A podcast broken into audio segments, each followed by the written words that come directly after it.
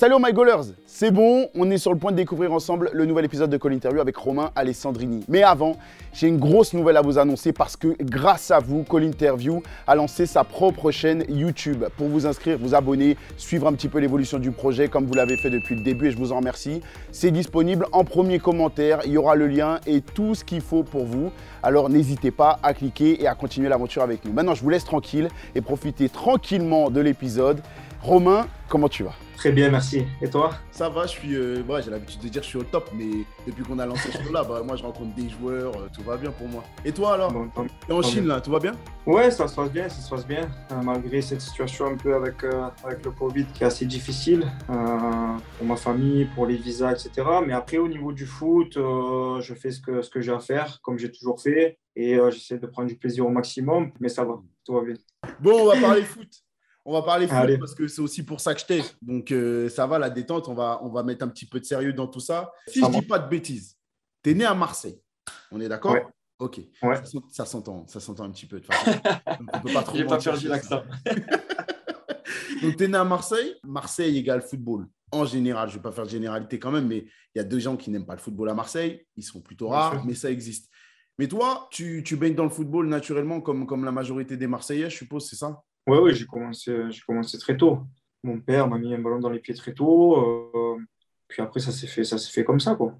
Euh, toi, le fait que même si ton père il aimait le foot, même si euh, tu, tu, vis à Marseille et que c'est une ville de foot, est-ce que la décision que tu prends de, de, te mettre à fond dedans, elle est acceptée complètement par ta famille ou pas? Elle a été tardive, cette, cette décision. bon, il faut savoir que j'ai commencé à jouer dans un petit club hein, de, et j'ai vite euh, intégré l'OM, donc euh, l'Olympique de Marseille, il y a 10 ans. Donc, euh, quand tu as 10 ans et que bon, tu intègres un, club comme Marseille, déjà, bon, tu, tu le fais parce que tu es passionné. Tu ne penses pas devenir footballeur professionnel à, 10 ans. Quoi. Tu le hmm. fais pour, pour l'amusement. Plus tu avances et plus tu te rends compte que même à cet âge-là, il y a de la concurrence. Quoi. Donc, c'est assez, assez impressionnant au niveau même des parents, etc. C'était c'était juste incroyable. Donc, j'ai quitté l'OM de mon plein gré à 15 ans. J'ai pris cette décision-là, même d'arrêter le foot, parce que je prenais plus de plaisir. Je descendais de la commanderie, donc euh, je dis la commanderie, mais c'est euh, sans entraînement de. Ouais, à l'époque, c'était la, commanderie. On s'entraînait là-bas, donc pas loin des pros, etc. Et je descendais la commanderie et, souvent euh, en pleurant, quoi. Donc j'avais perdu un peu ce, ce truc-là. Et mon père, voilà, il, il pouvait plus me voir dans, dans cet état-là. Donc, euh, forcément, en tant que père, il m'a dit c'est bon, maintenant on arrête tout. Donc, euh, j'ai arrêté. Et j'avais ce truc-là donc, qui me manquait à un moment donné. Et j'ai eu la chance de, pouvoir faire un, essai euh, au FC Guignon. Hmm. Et il s'avère que cet essai avait été assez concluant. Donc, je suis reparti. j'ai pris cette décision-là, justement, de partir à Guignon seul à 15 ans faut, faut, faut y aller, quoi. Franchement. Ah, ouais, ce que j'allais dire, parce que toi, tu es quand même quelqu'un qui est très famille, tu me l'as encore dit là. Euh, lâcher sa famille pour Guignon, qui n'est pas juste à côté de Marseille, c'est pas facile à 15 ans. Ça n'a pas été facile. Ça n'a pas été facile, mais je me souviens toute ma vie euh, de, de ce moment-là. Et mes parents, mon père m'en parle aussi. Mais voilà, encore une fois, je ne regrette pas. Quoi. Et j'ai passé cinq ans là-bas quand même. Hein. C'est que tu plaisais quand même. ouais, c'est que, que sur moi, je lui plaisais. Bah, tu, tu m'as dit quand même que c'était compliqué à Marseille. Tu me rappelles que tu quittais la commanderie de l'époque en pleurs. Le plus compliqué à digérer, à vivre pour toi, c'était quoi? C'était le monde du foot, concurrence, etc. C'était quoi? C'est qu'à un moment donné, à cet âge-là, comme je te disais, tu as envie de prendre du plaisir. Et moi, quand j'ai commencé, j'étais attaquant quand tu es attaquant, tu prends du plaisir à mettre des buts, à célébrer, etc. Après, je, suis descendu d'un cran, donc milieu offensif, c'est toujours pareil. Et le coach de l'époque, je me souviens que, voilà, je m'en souviendrai toute ma vie de toute façon, il me faisait jouer arrière gauche. Et moi, j'étais quand même un joueur, sans me vanter, assez technique, etc. Donc, pour un arrière gauche, je faisais souvent des louches, des gestes un peu techniques. Mais à ce poste-là, ce qu'il fallait pas trop ce qu'il fallait faire. Donc, euh, et à un moment donné, voilà, j'en avais marre d'être à, à, ce, poste-là. Et euh, donc, c'est ce qui a penché un peu dans la balance. Quoi. Bon, tu me dis, tu fais 5 ans à Guignon. Ouais. L'adaptation, même si euh, j'ai compris l'éloignement familial, il est difficile. On sent que tu reprends plaisir au foot, on sent que tu t'épanouis un peu là-bas. Mais pour un Marseillais, le climat, il est un peu différent. La distance avec la famille, on sait que souvent, chez les Marseillais, la famille est très importante. L'engouement autour du football, il est quand même moins important qu'à Marseille. J'espère que la ville de Guignon ne m'en voudra pas. Est-ce que c'est justement ça qui fait que ça marche? C'est qu'il y a moins de tension, moins de, de, petites pressions autour du foot à cet âge-là qui fait que ça va mieux? Ouais, complètement. Je suis tombé dans un, dans un club euh, plus familial, plus convivial, euh, avec, des, avec euh, des gens vraiment bien, une autre mentalité une autre mentalité. Il faut savoir, j'adore ma ville, hein. j'adore mm. Marseille, je, suis né là-bas, j'ai ma famille là-bas. Mais Marseille, c'est compliqué hein, au niveau de la mentalité. Il euh, faut, faut, y vivre, il faut, faut, être né là-bas pour comprendre.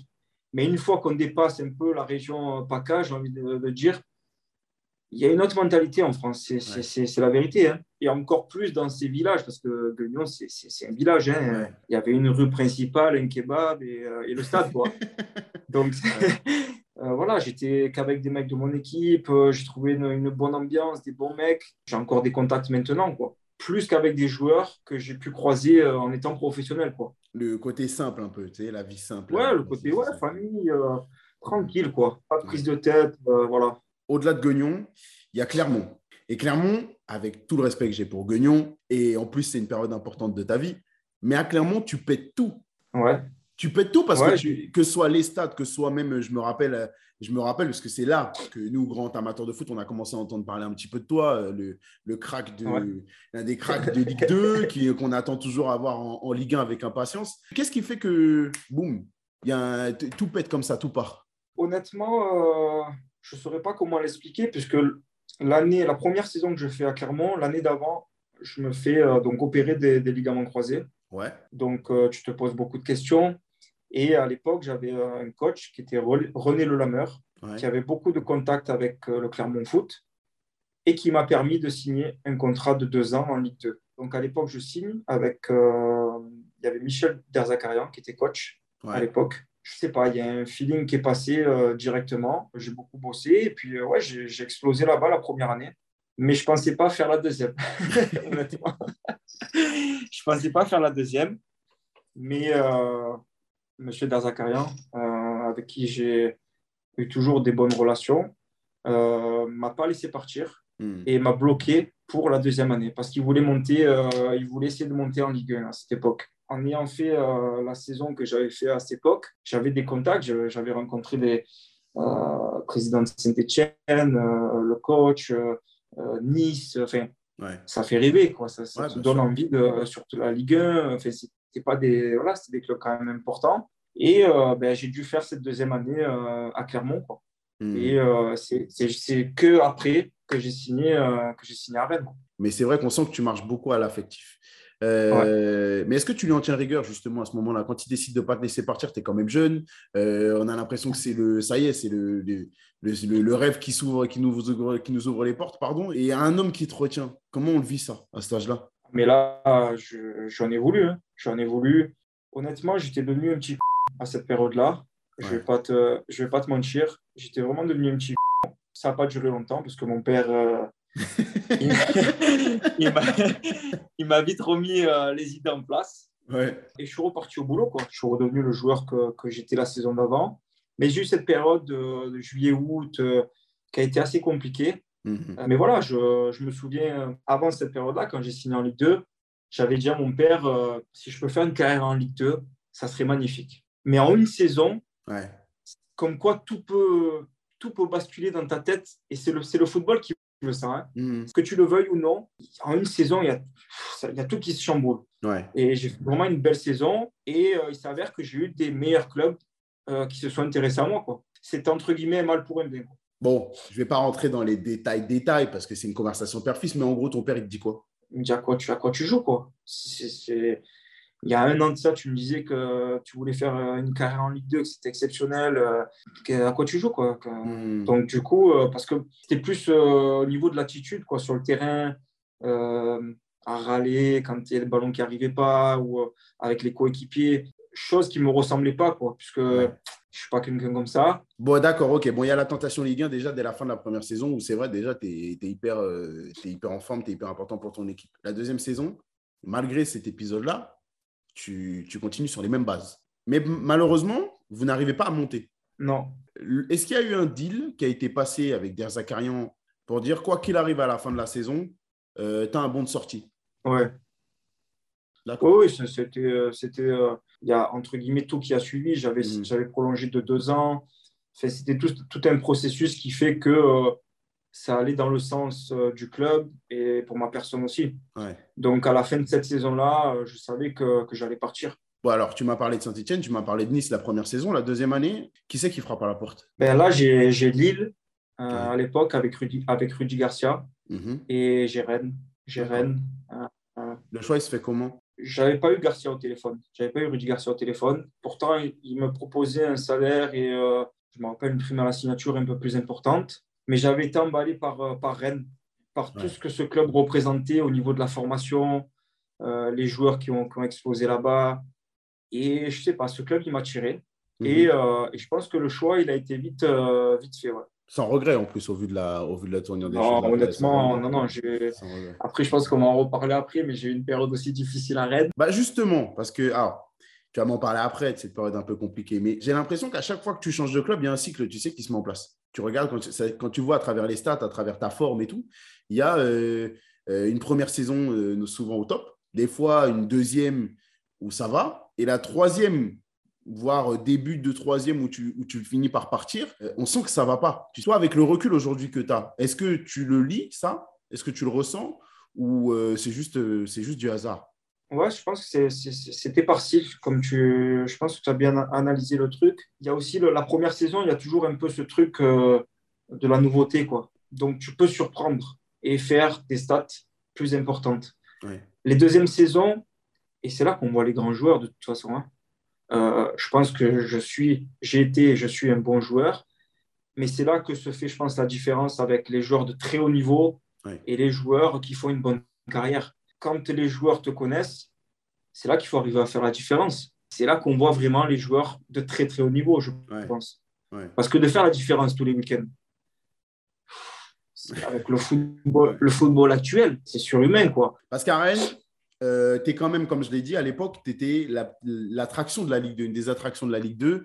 Euh, tout le monde euh, misait un petit peu pour savoir où on allait te voir la saison d'après. Finalement, ça a été retardé d'un an et, finalement, tu mhm. finis par débarquer en Ligue 1. Et en fait, on s'attend tous à ce que tu suives, bah, tu sais, le cursus habituel d'un joueur de Ligue 2, c'est-à-dire une première saison d'adaptation où euh, voilà, on le voit apparaître par-ci par-là, mais les stats, elles sont quand même un peu limitées. Et avant d'avoir une deuxième saison, voire une troisième saison, où on confirme et on est bien installé. Toi, tu n'as pas le temps pour ça. en fait, tu es sur la lancée de, de ce que tu as fait à Clermont. J'ai complètement explosé euh, les premiers mois. Alors, j'ai découvert un groupe franchement au top. Un coach, Frédéric Antonetti, mhm. au top. Et euh, un environnement aussi qui, qui, qui m'a permis euh, de réussir. Après, encore une fois, le football, je pense que c'est un concours de, de circonstances. C'est-à-dire qu'à l'époque, il y a quand même euh, Gires Kembo mhm.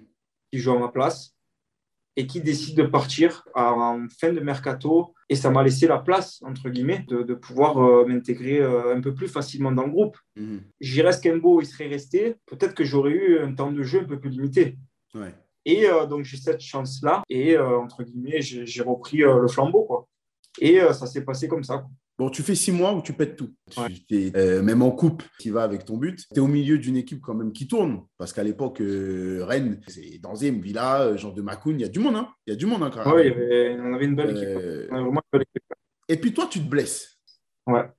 Et on a l'impression que ça, c'est un coup dont, Rennes, dont cette équipe-là, en tout cas, n'arrive pas à se remettre. Comme si l'arme principale, elle n'arrivait pas, sans dire que ça se résumait à toi, l'équipe, parce que je ne pense pas que ce soit le cas, mais tu étais un peu euh, le, dernier, le dernier maillon de la chaîne, tu vois. Et on a l'impression que sans ce maillon-là, ça ne prend pas. C'est ce, ce, que tu ressens, toi, de l'intérieur ou pas? Ben, C'est vrai que euh, sur les retours que j'avais à cette époque-là, c'est vrai que j'étais le, le, maillon manquant. Euh, un joueur qui arrive de Ligue 2, qui n'a rien à perdre. Euh, qui court de partout, qui, qui, tacle, qui fait des beaux sorts, des buts. Donc, euh, quand je me blesse euh, à Lille, donc je me fais encore une rupture des ligaments croisés, donc grosse blessure, opération, etc. Hmm. Et c'est vrai que, ouais, là, on, a, on, a, perdu des places au classement alors qu'on était quatrième, je crois. Même si tu as déjà connu cette blessure-là, tu la vis comment? Sur le moment, c'est sans doute le, la période la plus difficile de ma vie. Hmm. Parce que deux semaines auparavant, j'étais appelé en équipe de France. Donc j'étais avec, avec Benzema, avec Ribéry, six mois, six mois après avoir joué en Ligue 2. Hmm. Donc même, je crois que même dans mes rêves gamin, je crois que j'avais pas rêvé de, de ça. Tellement c'était, c'était, c'était fou. Ça m'a mis, ça m'a mis un coup, clairement. Mais après, comme tu viens de dire, je, je l'avais connu et je savais les étapes, entre guillemets, qu'il fallait que je franchisse pour, euh, pour revenir. Mais euh, tous les joueurs euh, qui ont eu des blessures comme ça te le diront, c'est très difficile de revenir vraiment à ton meilleur niveau. Tu, tu, peux faire ce que tu veux. C'est très difficile. En tout cas, pour moi, ça a été, ça a été très difficile. Toi, tu estimes que tu n'as jamais retrouvé ce niveau-là? À le niveau que j'ai eu les six premiers mois à Rennes, où, entre guillemets, je, je marchais sur l'eau, euh, je pense pas. Je pense pas. Il y a, y a un épisode de quand tu es à Rennes que je t'avoue qui est un peu qui est un peu flou pour moi et je suis retombé dedans là en faisant euh, en travaillant sur notre interview. C'est une, une, déclaration de, de, Philippe Montagne. En gros, euh, tu fais ta super partie de saison avant ta blessure. Il me semble que c'est à l'été, tu veux partir. C'est ça? Tu veux partir et il me semble que c'est déjà l'OM. Qu'est-ce qui se passe à ce moment-là? Qu'est-ce qui, qu'est-ce, qui, qu'est-ce qui fait que ça coince? Et, pourquoi est-ce que ça, ça part un petit peu en vrille, on a l'impression, dans un club comme Rennes qui a l'habitude d'être hyper lisse Il s'avère que quand je me, donc je me blesse en février, je crois. Ouais, c'est exactement ça. Et au mercato d'été, euh, même blessé, Marseille veut m'acheter. Euh, donc je ne me souviens plus du montant à l'époque, mais Rennes refuse. Refuse de me laisser partir. Et, euh, et, en tant que Marseillais, peut-être que j'ai eu le, le, le, malheur de dire que je voulais absolument partir. Et je pensais que les gens allaient le comprendre, mais pour tout supporter d'un club, euh, tu ne peux pas te permettre euh, de dire ça, je pense, dans, dans les journaux. Quoi. Donc je pense que c'est ça aussi qui est mal passé, et, et, je, et je, le comprends. Mais bon, j'avais j'avais quoi? J'avais 23, 24 ans à cette époque-là, donc ouais, c'était tout neuf pour moi. C'était hmm. tout nouveau. Euh, donc Rennes me propose euh, euh, un nouveau contrat en me disant, voilà, t'inquiète pas, on laisse passer le mercato. Le premier jour qui, a, qui est à la fin du mercato, donc c'est le 1er septembre, on te fera une proposition, un, nouveau contrat. Et on te fera oublier la proposition de Marseille. ça, je m'en souviendrai toute ma vie. Donc on arrive le lendemain, moi très confiant, et j'arrive avec une offre qui ne m'a pas satisfait du tout. Donc, je leur fais savoir. Et euh, du coup, je, je, leur dis, écoutez, vous voulez jouer comme ça, je garde le contrat que j'ai actuellement. Donc, euh, j'avais un très bon contrat, hein, attention, hein. mmh. mais d'un joueur qui vient de Ligue 2. Pas de problème. Moi, je suis, quelqu'un voilà, de, de, de, franc, de direct. Je leur dis, écoutez, pas de problème. Moi, ça ne m'intéresse pas. Donc, on reste comme ça et on verra ce qui se passe. Quoi. Et ça, c'est dans la continuité. Après, j'ai repris mes entraînements. Ça a été un peu chaud avec les supporters quand j'allais au match. Ouais, je à savoir, au début, ben, j'allais, j'étais encore blessé, donc j'allais euh, en tant que, entre guillemets, supporter aussi.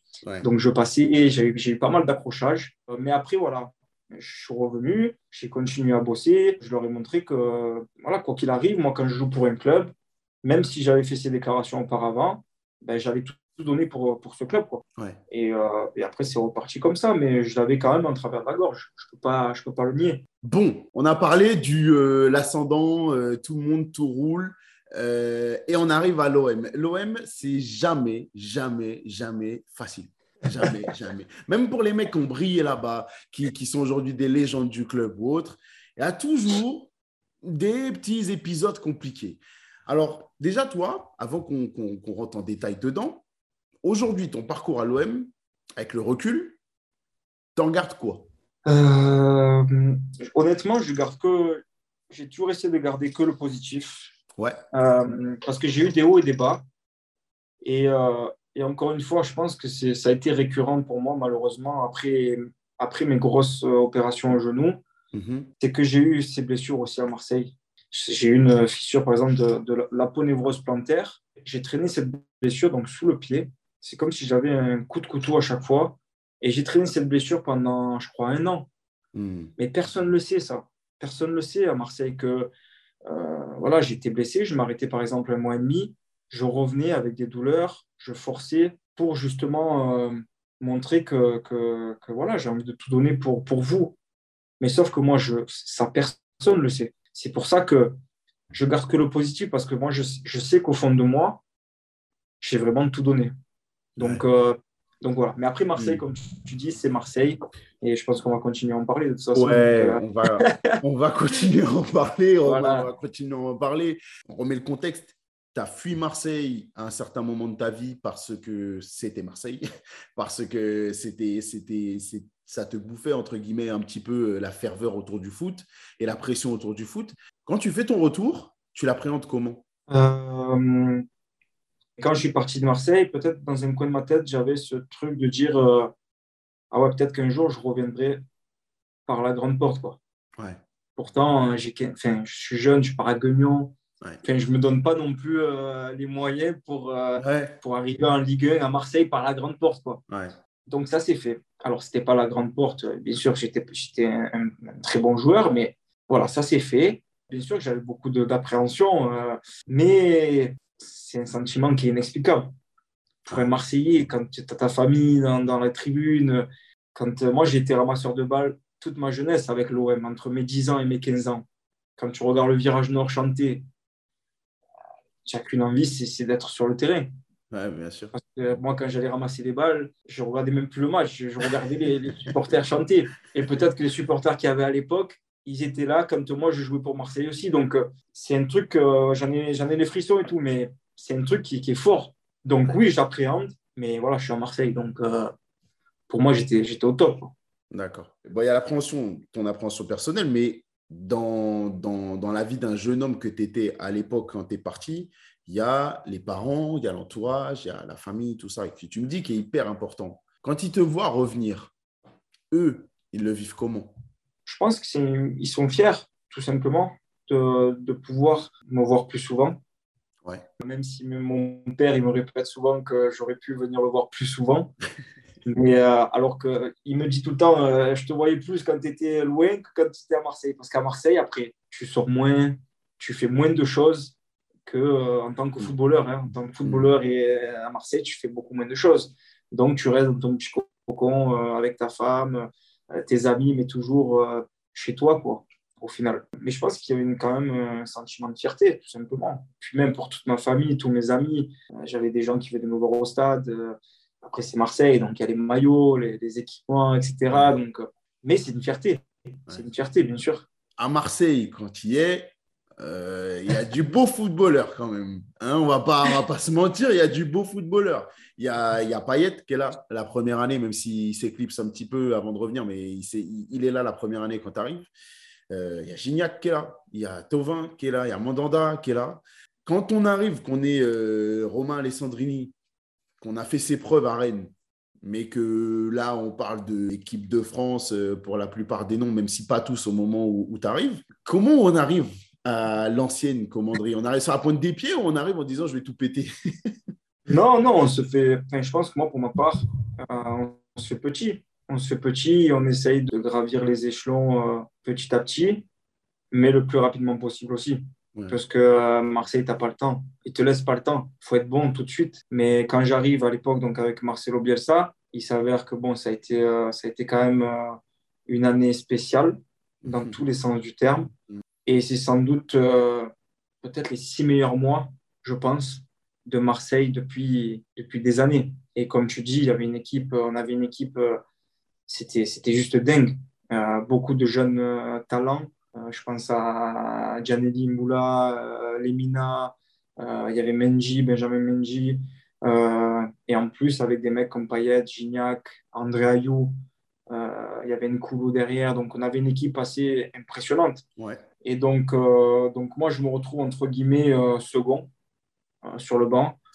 second entre guillemets de, de Tovin à cette époque-là. Mais bon, j'avais ce, plaisir-là d'être euh, dans l'un des meilleurs clubs, euh, si ce n'est le meilleur club français, et dans une période où euh, j'étais sur le banc, et, comme, on, comme, on, détruisait tout le monde, c'était juste un plaisir. Et après, je rentrais, moi, 30 minutes, et tu gagnais 2, 3-0. Je rentrais 30 minutes, c'était juste du plaisir. Quoi. Je ne me posais pas trop de questions. Je, je donnais le maximum quand j'étais sur le terrain parce que j'étais souvent l'un de, des premiers à rentrer avec Michi, Bachoyi à l'époque. Euh, je marque mon premier but d'ailleurs contre Rennes. Donc, c'était un genre de clin d'œil, je sais pas, c'était spécial. D'ailleurs, je vais checker pendant Costil dans les buts quand je marque, parce que c'était vraiment, vraiment un ami à moi. Et euh, de marquer au vélodrome dans, cette, dans ce contexte-là, c'était juste incroyable. Et voilà, c'est passé comme ça, mais euh, ouais, j'étais tranquille à cette époque-là. J'étais tranquille, serein. Tu me l'as dit, tu es sur le banc quand même. À Rennes, tu n'as pas trop connu ce statut-là parce que tu as vite été euh, un des joueurs incontournables de l'effectif, même si c'est la première saison, c'est une surprise. Tovin, qui, euh, dont tu joues entre guillemets le, second, est-ce qu'il y a un moment où toi tu te dis que quand même tu mérites plus? Bah oui, forcément. Après, je pense qu'on a tous un ego. Enfin, c'est même pas de l'ego, c'est de, la, de la confiance. Ouais. Tu peux pas arriver euh, à ce niveau-là et pas avoir confiance en toi. Parce que si tu arrives dans un vestiaire comme Marseille n'as pas confiance en toi, ça sert à rien. Tu, tu, demandes, tu demandes à être prêté ou euh, tu vas dans un autre club. Hmm. Donc, euh, moi, je me dis oui, bien sûr que, bien sûr que j'ai ma place dans cette équipe. Mais il s'avère qu'à ce moment-là, Marcelo Bielsa, il était amoureux de Flo Tauvin. et, complètement, hein, complètement. Après, euh, j'ai beaucoup de respect pour Flo. Il n'y a pas d'ambiguïté, on a toujours eu des bonnes relations. Mais à ce moment-là, voilà, c'était juste pas possible de, de, me mettre euh, à sa place. Il s'avère qu'à à la fin de cette saison-là, les huit derniers matchs, je, je, joue titulaire et à la place un peu de, de Flo. Ouais. J'ai fait des matchs, euh, voilà, des matchs où euh, j'avais le niveau pour jouer pour l'Olympique de Marseille. Quoi. Ouais, ouais. Et c'est les hauts que je te disais que j'ai eu à Marseille. Ces huit matchs-là, ces huit derniers matchs. donc vraiment content de moi. Et même Marcelo Bielsa, je pense que je, je l'ai un peu surpris. quoi voilà, ça, ça se fait comme ça. Mais bon, encore une fois, aucun regret. Voilà. Ouais, non, et puis il n'y a pas à en avoir. Euh, passer, à, passer, à, passer à l'OM et, vivre en plus cette, ah période, cette période complètement dingue, il n'y a, pas, a pas à en avoir. Ah, euh, il n'y a pas à en avoir, mais je vais te titiller, euh, Romain, parce que voilà, je suis là pour avoir des petits, des petits détails, parce que j'ai beaucoup de questions que je me pose. La méthode Bielsa, on en a beaucoup parlé, en bien, beaucoup en bien, beaucoup en, en mal aussi, on a dit, on a, on a pu pointer du doigt les limites. Euh, vous avez marché sur l'eau au point de presque être devant le PSG pendant six mois en continu. Vous avez un peu mené la danse. Oui, on, a été, champion d'automne. Hein, vous êtes champion d'automne. Et, ce n'est pas simplement à la fin que vous êtes champion d'automne. C'est-à-dire vous êtes champion d'automne sur, euh, sur les six mois. Vous méritez clairement d'être champion d'automne. Clairement. Euh, mais après, il y a ce truc qui est très, très, très systématique un peu dans les équipes de Bielsa, où on sent un coup de pompe on sent que vous étiez tellement à courir partout que nous, de l'extérieur, on se dit, mais ils ne vont pas tenir. Et finalement, d'ailleurs, vous finissez même en dehors du podium. Euh, est-ce que c'est vraiment ça l'explication Je pense que le groupe, il s'est essoufflé, autant physiquement que mentalement. L'exigence de Marcelo Bielsa, ça va au-delà des limites, je pense, d'un de, athlète. C'est juste euh, pas possible. Et c'est vrai que aux entraînements, on ne prenait même pas de plaisir. Hein c'était, juste incroyable. C'est-à-dire qu'il y avait des ordinateurs sur le terrain, euh, tout ce qui était tactique, c'était, il fallait s'arrêter, regarder l'ordinateur. Le ballon, il est là, il faut se déplacer comme ça. Le ballon, il est là, il faut se déplacer comme ça. Et je pense que les joueurs, au bout d'un moment, ils ont, ils ont lâché. Mais c'est compréhensible. Mais ça, encore une fois, personne ne sait comment, comment ça se passe de l'intérieur ce que les gens y voient, c'est le résultat au final. C'est le dimanche quand ils vont voir les matchs, que les joueurs ils courent de partout, qu'il y a des buts, du spectacle. Bien sûr qu'en tant que supporter de l'OM, ah, tu, te, tu, te, régales. Mais au final, les joueurs, je pense que autant physiquement que mentalement, euh, on s'est épuisé au fur, au fur et à mesure que la saison elle avançait. Même avant le fait d'être champion d'automne, on commençait déjà un peu à, à s'essouffler. Et, euh, et on savait que ça allait se passer comme ça. J'ai peur de t'emmener sur un terrain glissant. Donc, tu m'arrêtes si ça te gêne. Il y a des Guardiola, il y a des, il y a des Conte, Antonio Conte, il y a euh, des Mourinho, il y a, il, y a, des grands noms du foot, des grands coachs du foot. Euh, parmi ceux-là, il y en a plein qui, qui, qui, qui, font plein d'éloges pour Bielsa. Mais quand tu me dis, c'est pas ce qu'il demande, c'est au-delà de la limite d'un athlète. Mais est-ce qu'on n'a pas l'impression qu'on tape à côté quand on dit euh, Bielsa, c'est un coach légendaire? Parce que il n'y a pas que les titres dans la vie, tu vois. Tu peux être un très bon coach, un très bon joueur sans avoir de titre. Alors, je vais revenir quand même sur. Parce que moi, encore une fois, j'avais eu un accrochage. Je pense que les, supporters de l'OM m'avaient pris un peu en grippe. Quand Marcelo Bielsa est parti, j'ai eu une réaction chaud direct euh, en interview euh, après le match. Mm-hmm. Et j'avais dit qu'il n'allait pas forcément nous manquer. Enfin, à moi, en tous les cas. Ouais. Encore une fois, c'est les médias, tu sais comment ça marche. Donc, ça a été un peu mal interprété. Ouais. Et euh, il faut savoir que Marcelo Bielsa, le foot, il le connaît. Il n'y a, pas de, a pas de discussion à avoir là-dessus. C'est-à-dire que c'est vraiment la NASA. Quand tu vas dans ce bureau avec tous ces assistants, mais ils ne s'arrêtent pas, les mecs, ils travaillent toute la journée mhm. pour euh, justement préparer le match du week-end. Donc, niveau football, c'est sûr que les grands coachs peuvent faire des éloges sur Marcelo Bielsa. Mais après, il n'y a pas que ça. Je pense qu'il y a l'aspect humain aussi. C'est un tout, je pense. Et je pense que c'est ce qui lui manque un peu à, à ce coach. C'est l'aspect humain. C'est indéniable. Pour moi, c'est indéniable. Il n'y a pas vraiment euh, de relation entre les joueurs ça a été très compliqué. En plus, il y a la barrière de la langue aussi à, cette époque-là, avec un traducteur. Moi, j'ai pas eu, j'ai eu une relation très complexe hein, avec, avec Marcelo Bielsa. Donc, hmm. c'est pour ça que j'avais un peu réagi comme ça aussi. Comme on parlait au début, moi, j'ai besoin de, d'affectif. Même quand ça va pas, qu'on me dise, euh, écoute, Romain, je sais que ça n'a pas été ce week-end, mais voilà, je vais continuer avec toi dans le 11 de départ et ça va bien se passer. Une fois, je me souviens, je, je revenais de blessure. Encore une fois, tu vas me dire, mais bon, je revenais de blessure. J'ai fait une infiltration le lundi. Le mardi, il me convoque dans son bureau parce que c'était à l'époque où euh, André Ayou était à la Cannes. Donc, il avait, il avait besoin de moi. Il me dit, comment ça va, tout ça euh, Tu peux jouer ce week-end? J'ai dit, coach, euh, donc via le traducteur. Hein.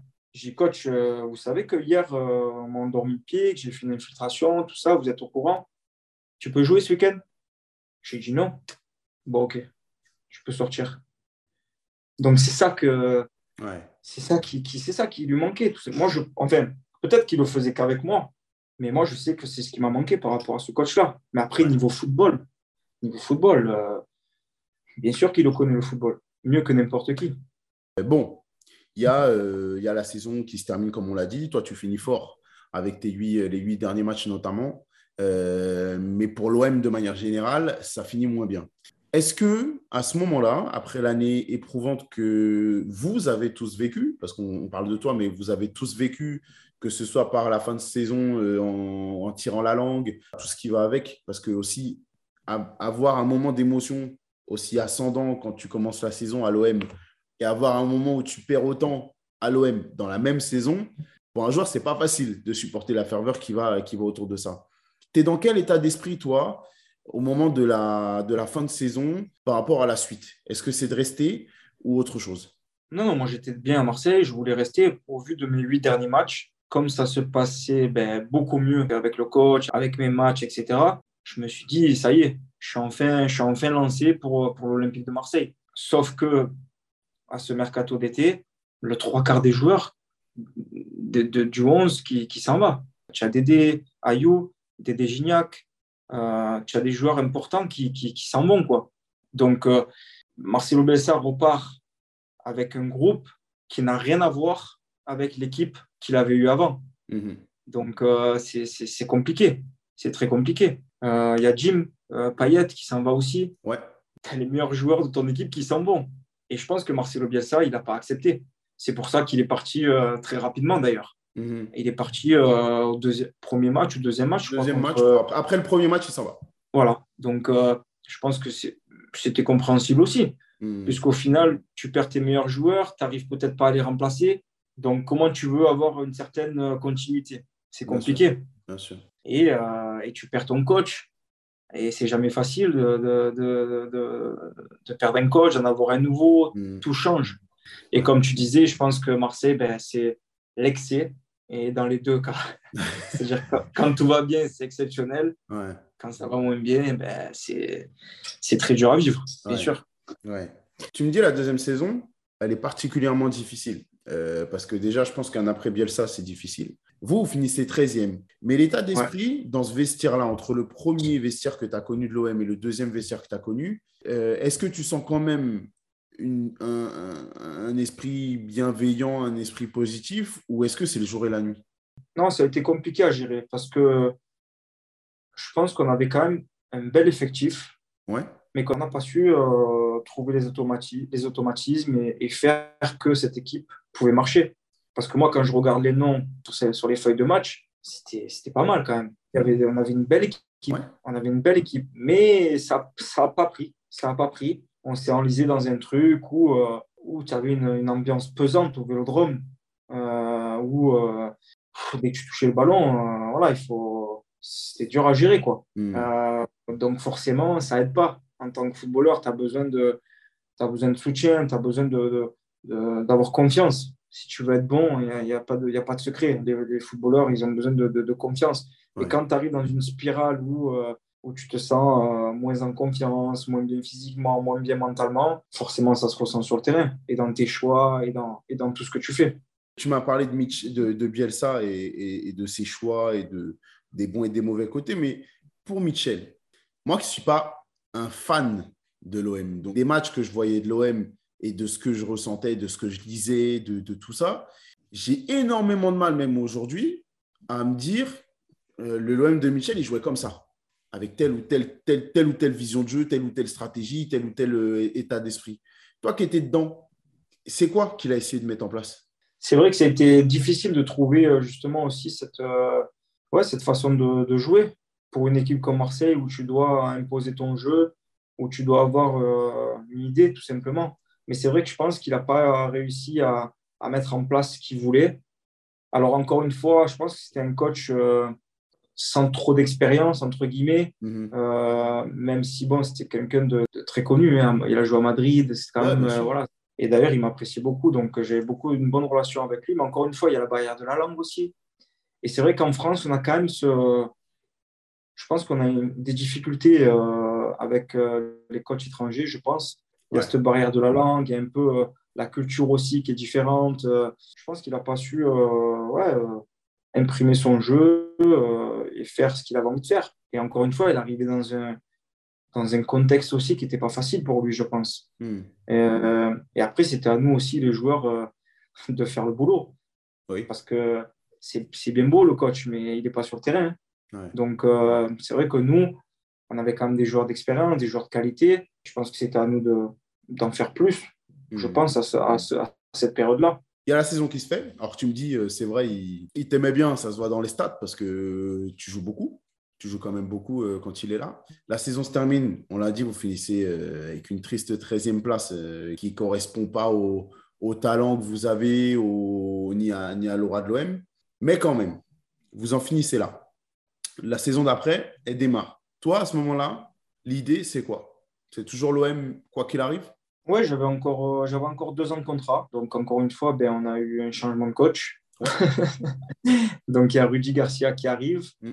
Et on se dit toujours que euh, ben, quand il y a du changement, c'est entre guillemets pile ou face. Quoi. Ouais. Ça peut très bien fonctionner pour toi, comme ça peut ne pas le faire. Ouais. Donc, ouais, je repars sur une saison comme ça, six mois. Enfin, du coup, ouais, ça a duré six mois.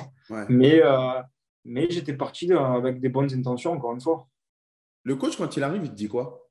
On a eu quelques discussions, mais je pense qu'il comptait sur moi. Au moment où je vais le voir pour partir euh, au Galaxy, euh, les, premiers, les premières réunions, il n'était pas trop pour. Donc, je pense qu'il a, il m'appréciait. Il m'appréciait. Après, encore une fois, ben, c'est des choix de coach. Il y a eu encore euh, quelques, quelques approchages de temps en temps, des trucs qui font que. Le truc qui m'a mis dedans cette année-là, c'est que à cette période, il, veut, il essaye de me faire jouer euh, à latéral gauche. Et on passe souvent, on passe à 3 à trois derrière et un, peu, un peu le piston. Et on joue à Monaco, j'ai Bernardo Silva. Sur mon côté, je te passe les détails. voilà, c'est un des meilleurs joueurs actuels euh, de, de City c'est un joueur qui était déjà très très fort à l'époque. Et moi, je suis plus, je suis plus un joueur offensif que, que, défensif. Donc, je prends un peu le bouillon et forcément, il me fait sortir euh, à la 30e minute, je crois. Ça m'a mis un, coup dur euh, à cette période de, de Rudy Garcia. Et après, ça, ça, a suivi comme ça. J'étais euh, un peu sur le banc, des fois en tribune. Hmm. Donc, une ou deux fois en tribune, je suis allé le voir. Je lui ai dit, coach, j'ai plus de 18 ans, donc si, vous voulez, si vous savez que vous allez me mettre sur le banc, il n'y a pas de problème, mettez-moi sur le banc. Mais s'il vous plaît, ne me mettez pas en tribune. Euh, laissez-moi à la maison où je viens voir le match avec ma famille. mais j'ai plus l'âge pour. Enfin, j'ai plus l'âge. J'ai plus 18 ans, quoi. Voilà, avec tout le respect que, que j'avais pour lui et sans ego surdimensionné, j'avais pas, j'étais pas la personne pour aller en tribune, euh, être convoqué, partir à faire le voyage. Euh, je me rappelle une fois à Dijon, il neigeait, je me retrouvais euh, en tribune. Quoi. Mm. c'est pas, pas possible. Donc, il y a eu ces petits trucs qui ont fait que dans la foulée, après, j'ai eu cette opportunité avec les Galaxies et, et j'ai demandé à partir. Malgré ton tempérament, parce que j'entends hein, que tu es dans l'affect, mais tu as quand même ce franc-parler et cette capacité à, quand les, quand les ventes sont contraires, un petit peu t'énerver euh, parfois en, interne, comme, on peut, comme ça a été un peu le cas avec Rennes. Là, là, on sent dans ton récit qu'il y a plus ce côté-là en toi. C'est-à-dire que tu as mûri presque, tu sais, que tu es, dans l'échange, que tu dis ce qui ne te plaît pas, mais que simplement tu le dis. Tu, manques de respect à personne, tu n'oses pas le ton, tu es ferme, mais tu es beaucoup plus calme et posé que les années Rennes, par exemple. Est-ce que c'est le cas ou pas? Oui, oui. J'ai pris beaucoup d'expérience, euh, si tu veux, avec tous les, euh, les épisodes que j'ai pu connaître auparavant. Ça m'a permis un peu de, de, voir ce qu'était réellement ce milieu et de l'aborder différemment. Hmm. Et je, je, pense que je suis devenu un, peu un homme, tout simplement. Je crois que tu es à six matchs en Ligue 1 euh, sur cette première partie de saison-là. On est loin des, des, des, 22 matchs sous Michel, on est loin des, des, 26 apparitions sous, sous, Bielsa, parce que même si ce n'était pas toujours titulaire sous Bielsa, notamment au début de saison, c'est quand même 26 matchs joués. Euh, et tu faisais partie des premières entrées, euh, des premières entrées sur le terrain. Donc tu pars, tu pars au LA Galaxy. On est dans une période où la MLS euh, il y avait un vent un peu américain qui, est en train, qui était arrivé en Europe. Tu sais, on entendait de plus en plus parler de la MLS. Toi, ton état d'esprit au moment où tu pars là-bas, c'est quoi? C'est, de l'inquiétude? C'est quoi? Ah Non, non, j'étais, euh, très heureux. Très heureux de partir là-bas. il faut savoir que j'étais parti en vacances, je crois, deux ans auparavant. J'avais vu des grands panneaux publicitaires très américains euh, très, euh, très Hollywood, euh, de Steven Gerrard à l'époque. Et je m'étais dit, pourquoi pas un jour Toute proportion gardée, hein, hmm. c'est Steven Gerrard, c'est une légende du football. Toute proportion gardée. Mais je me disais, pourquoi pas être sur ces, ces, panneaux-là quoi, de, publicité. Et j'ai eu cette opportunité-là. Et je me suis dit que ça n'allait pas se passer deux fois. C'était comme Marseille à l'époque. Je ne peux pas louper ce train-là. C'est pour ma vie personnelle, euh, pour mon évolution en tant que, com et que footballeur. Mm. Donc, j'ai demandé à Marseille de, de, me laisser partir, quoi, tout simplement. Et j'ai eu la chance que ça se fasse. Mais je, je te l'ai dit tout à l'heure, je pense que c'est les trois meilleures années de, ma vie. Tu arrives aux États-Unis. OK. Euh, limite, je pense que tu as la petite musique dans la tête quand tu arrives là-bas. Euh, en plus, évidemment, on ne parle pas d'un petit coin perdu au milieu du Missouri, on parle de, on parle de Los Angeles tu es dans la force de l'âge, tu vas être footballeur là-bas, c'est-à-dire que tu n'es pas en vacances, tu n'es pas un jeune, tu vas, être, tu vas être footballeur là-bas. Est-ce qu'on a l'impression qu'on marche sur l'eau quand on arrive aux États-Unis, même si, OK, c'est le foot américain, c'est le soccer, euh, c'est pas euh, le football européen qu'on connaît avec la Ligue des Champions, avec tout ça. Mais toi, en tant que, autant que jeune Européen qui arrive aux États-Unis avec la grandeur que représentent les États-Unis, tu es en bombe quand tu es là-bas? Ouais, mais au début, euh, j'arrivais là et je me suis dit, bon, Maintenant, il va falloir euh, leur montrer que, voilà, que tu as, as, les capacités pour jouer euh, dans ce club-là en tant que joueur désigné. Mhm. Parce que les joueurs qu'il y avait avant, c'était quand même Steven Gerrard, euh, il y avait eu Beckham, ils ont eu Robbie Keane, donc il y avait quand même des joueurs, il y avait Nigel de Jong, il y avait des joueurs quand même de, qualité. Quoi. Donc moi, je n'étais pas dans cette, dans cette catégorie-là de joueurs. Mhm. Donc j'ai dû faire mes preuves. Et puis bon, la première année, on n'a pas fait une bonne saison du tout. Mais moi, je suis 25 fois décisif. Quoi. J'ai 13 buts, 12 passes décisives. Donc, euh, pour moi, c'était exceptionnel. exceptionnel. Après, euh, tu es obligé de me voir sur le terrain. Sans, sans, sans, prétention. Hein. Ah ouais. Pas, parce que, pas parce, que, parce que je suis le meilleur, que j'ai marqué 3 buts, mais parce que, je sais pas, il y a quelque chose qui fait que tu es obligé de me voir sur le terrain. Et il s'est passé ça à Los Angeles Galaxy. Euh, ils m'ont de suite adopté. Bon, je suis obligé, si on parle de Los Angeles Galaxy, euh, bah, je suis obligé de te parler de Zlatan Ibrahimovic. Je, voilà, je, ah, je, suis, pas surpris. Hein. je, sais, je, sais que, je sais que tous les médias qui t'ont abordé t'ont forcément parlé à un moment d'Ibrahimovic. Là, on a parlé tout le long de toi. Je suis obligé d'avoir au moins une question dessus. bien sûr. Mais elle est en rapport avec toi. C'est-à-dire que toi, tu arrives avec ton statut de joueur désigné.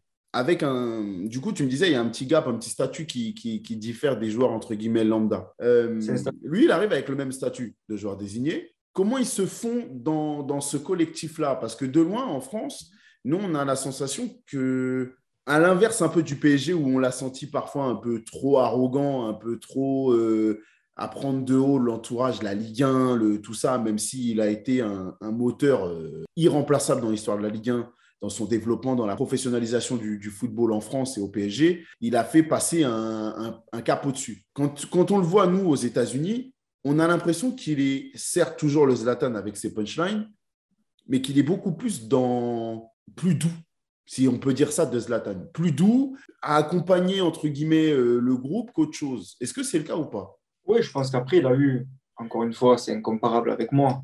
Il n'a même pas besoin de ce statut-là. Quand tu arrives au Galaxy aux États-Unis, dans un championnat qui n'est pas un championnat majeur, c'est Zlatan Ibrahimovic. Il n'a même pas besoin qu'on lui donne ce statut-là. Il a déjà. C'est inné, c'est un don. Il est obligé de mettre les mecs sur, ses épaules et d'avancer. Non, mais c'est une réalité. C'est-à-dire que tu ne peux, tu peux pas l'enlever, ça. C'est indéniable. Et moi, quand euh, je le rencontre pour la première fois, donc il me connaissait de, la Ligue 1, il a commencé à me parler en français déjà dès le début, donc c'était cool. Il m'a demandé ce, ce, que, ce que je pensais du championnat, des, défenseurs, des équipes, etc. Donc moi, je lui avais dit, écoute, avec tout le respect que j'ai pour mes coéquipiers, pour la MLS, etc., je dis, il va falloir que tu sois patient. Tu n'es pas au Barça, tu n'es pas au PSG, tu n'es pas, pas dans tous les clubs euh, dans lesquels tu as joué. Euh, tu n'auras pas Messi à côté de toi. Tu, vois ce que je veux te dire? Donc, euh, je dis, il faut que tu sois patient. Je pense que ça a été le, mot-clé pour lui les deux saisons qu'il a faites aux États-Unis. Honnêtement, c'est un personnage. Mais par contre, dans un vestiaire en dehors du foot, qui n'a rien à voir avec ce qu'il est sur le terrain, ou euh, dans les médias, comme tu disais, avec les punchlines, etc. Parce qu'il en a sorti des pas mal quand même. Ouais, il en a sorti des pas mal là-bas. Ouais, il était bien inspiré. Ouais. Mais quelqu'un de, de très calme, en dehors, très posé. Euh. Les gens, ils t'ont ils beaucoup suivi quand tu étais euh, aux États-Unis. La, la, la, suite, la décision d'aller en Chine, elle se fait comment? Honnêtement, je, je, pensais finir ma carrière là-bas, honnêtement, à Los Angeles, parce que c'est sans doute les, les, trois meilleures années de, de ma vie, quoi, en tant qu'homme et, euh, et, footballeur. Mais la, la troisième saison, euh, je me suis fait opérer du genou. Mmh. J'ai eu une blessure assez rare au ménisque et euh, ça m'a duré cinq mois, presque autant que, qu'une rupture des ligaments croisés en fait. Du coup, j'ai pas joué beaucoup de matchs, donc les Galaxies m'ont pas prolongé, ce qui était compréhensible. Ouais. Et du coup, j'ai dû me retrouver pour la première fois dans ma carrière, euh, sans me vanter, hein, mais euh, sans vraiment trop d'options. quoi. Hmm. Euh, donc, ça a été une période un peu difficile et j'ai eu, eu cette opportunité-là. D'accord. La cool interview, c'est bah, de discuter de tes habitudes de vie de tous les jours, musique, film, les, les goûts un petit peu que tu as qui animent ta vie au quotidien. Et, et, on fait ça au tac au tac. OK? Ça marche. Euh, dis-moi, la dernière personne à qui tu as envoyé un message et pourquoi? Ma femme. C'est toujours la réponse, c'est incroyable. non, à, l'instant, elles sont, elles sont à Disneyland avec ma fille, d'ailleurs, à Paris. Ouais. Euh, donc, elle m'envoie un peu les photos, les vidéos, et je lui dis, écoute, je vais être en interview là pendant au moins une heure, donc euh, voilà, je t'appelle quand, quand j'ai fini. t'es à moi, t'es pas à elle. On oublie tout ça. C'est ça. Le dernier film que tu as regardé sur Netflix? Je suis plutôt série. Ouais. Euh, mes derniers films. Ah, le nom était compliqué, mais c'est le film turc, là, avec la. Ah, je me souviens. Ah, avec le, le, papa qui, le, papa qui, est handicapé, non? C'est ça, c'est ça. Ouais, ah, il, il, a pleurer, il, a fait pleurer. Ah, celui-là, avec ma femme, euh, ah, c'était dingue, c'était dingue. Mais je suis plutôt sérieux. Bon, bah, bah c'est simple, on va enchaîner. Alors, dis-moi, la dernière série que tu as kiffé sur Netflix, c'était quoi? Euh... Ah, j'ai regardé Squid, Squid Game. Hein. Je pense pas mal, comme, hein. un peu, comme un peu tout le monde. Et en ce moment, je suis euh, sur Son, of Anarchy, donc c'est pas mal aussi. Ouais, c'est pas mal ça aussi? Je dois commencer là. Ouais, Pas mal, c'est pas mal. D'accord. Squid Game, t'es, t'es comme tout le monde, t'as kiffé? Ouais, franchement, honnêtement, euh, surpris. Et ouais, ouais, j'ai kiffé, c'était pas mal. Euh, la musique que t'écoutes le plus? C'est une de Nino. On va la refaire, celle-là, on va la couper. Hein. Alors attends, je vais te la retrouver. C'est ça, tu vois À force d'utiliser les téléphones, on sait même plus ce qu'on écoute. On sait qu'on l'écoute, mais on sait plus ce qu'on écoute. C'est La vie qu'on mène. La vie qu'on mène, ok. La vie qu'on mène de Nino. Ouais, elle tourne pas mal en plus. Euh, l'émission que tu ne peux pas rater chaque semaine. ben, De Chine, c'est compliqué. Hein. Je regarde plus trop. Mais à l'époque, je regardais beaucoup Canal Football Club. C'est le, rendez-vous classique de tous les footeurs. Ouais, c'était le rendez-vous classique pour les, pour les footballeurs. Ouais. Euh, ça te manque ou pas d'ailleurs ce genre d'émission? Parce qu'en Chine, je ne sais pas s'ils ont, s'ils sont à ce point euh, non, foot. Non, honnêtement, je me suis un peu décroché de tout ça. Ouais. Je me suis un peu décroché. À Los Angeles, j'avais quand même les chaînes françaises. Mais là, depuis que je suis en Chine, franchement, je crois que je n'allume jamais la télé. C'est vraiment Netflix, euh, téléphone. Bah, tu sais quoi, maintenant, tu pourras te régaler avec les call interviews parce qu'elles sont accessibles depuis la Chine. Donc, normalement, tu, pourras te régaler je, vais faire chaque semaine. Euh, la célébrité avec qui tu aimerais boire un verre Forrest Whitaker. Ah, c'est ma pro c'est une première celle-là. J'ai jamais entendu encore dans call interview. Un acteur que j'ai toujours apprécié et ouais, ça serait pas mal. Euh, le compte Insta sur lequel tu vas le plus souvent Ah, je vais dire, c'est ma femme. Hein. c'est, c'est, je l'ai à chaque fois, c'est la seule que je veux qu'il soit enregistré. Ouais. Et je sais pas, je vais souvent, je vais souvent voir, je descends, ça rappelle des, souvenirs, tout ça, donc c'est cool. Je sens que c'est dur l'éloignement avec la famille quand même. Je sens que c'est dur. Ouais, c'est compliqué, c'est compliqué. Mais on s'habitue à tout dans la vie. Ouais. Et puis c'est comme bon, on verra, mais c'est temporaire. C'est temporaire. Ouais. Euh, le dernier coéquipier à être venu chez toi ah bah, C'était sûrement à Los Angeles. Euh, parce qu'à Los Angeles, j'ai eu beaucoup de visites. je me doute, hein, un peu plus qu'en Chine. Je pense que si j'avais été dans une autre ville, euh, je n'aurais pas eu autant de visites. Mais qui j'ai eu Je pense que c'était, je pense que c'était Adrien ou nous. Mm-hmm. Ou Cabella, mais je suis un des deux, mais je ne suis pas sûr de. Ah, Cabella, il est venu te voir là-bas? Ouais, ouais, il était venu en vacances et on avait passé, on avait passé le moment aussi. Ouais, j'ai eu pas mal de, pas mal de joueurs là-bas qui sont, ben, qui sont justement venus en vacances, des connaissances et à qui j'ai donné des adresses aussi pour là-bas. Donc, euh, euh, la dernière, la série que tu peux regarder 50 fois sans te lasser. Entourage. Ah, ça fait deux fois qu'on me la cite. Elle est vraiment si bien cette série? C'est pas qu'elle est. Je sais pas, il n'y a pas vraiment. Il n'y a pas de rebondissement. C'est la vie de, de Mark Wahlberg. Euh, la vie d'un acteur qui a connu la célébrité, la drogue les soirées, l'argent, tout ça. Et il y a, je crois, il y a huit saisons et un film à la fin. Et ouais, c'est pas mal, c'est plaisant à regarder. Quoi. Euh, Romain, merci. merci. à toi. C'était top. Les autres, merci. Euh, bah, restez fidèles au call interview. On se dit à très vite avec des nouveaux invités, des anecdotes en folie, parce que c'est comme ça qu'on kiffe le foot. Et continuez de prendre soin de vous. Ciao.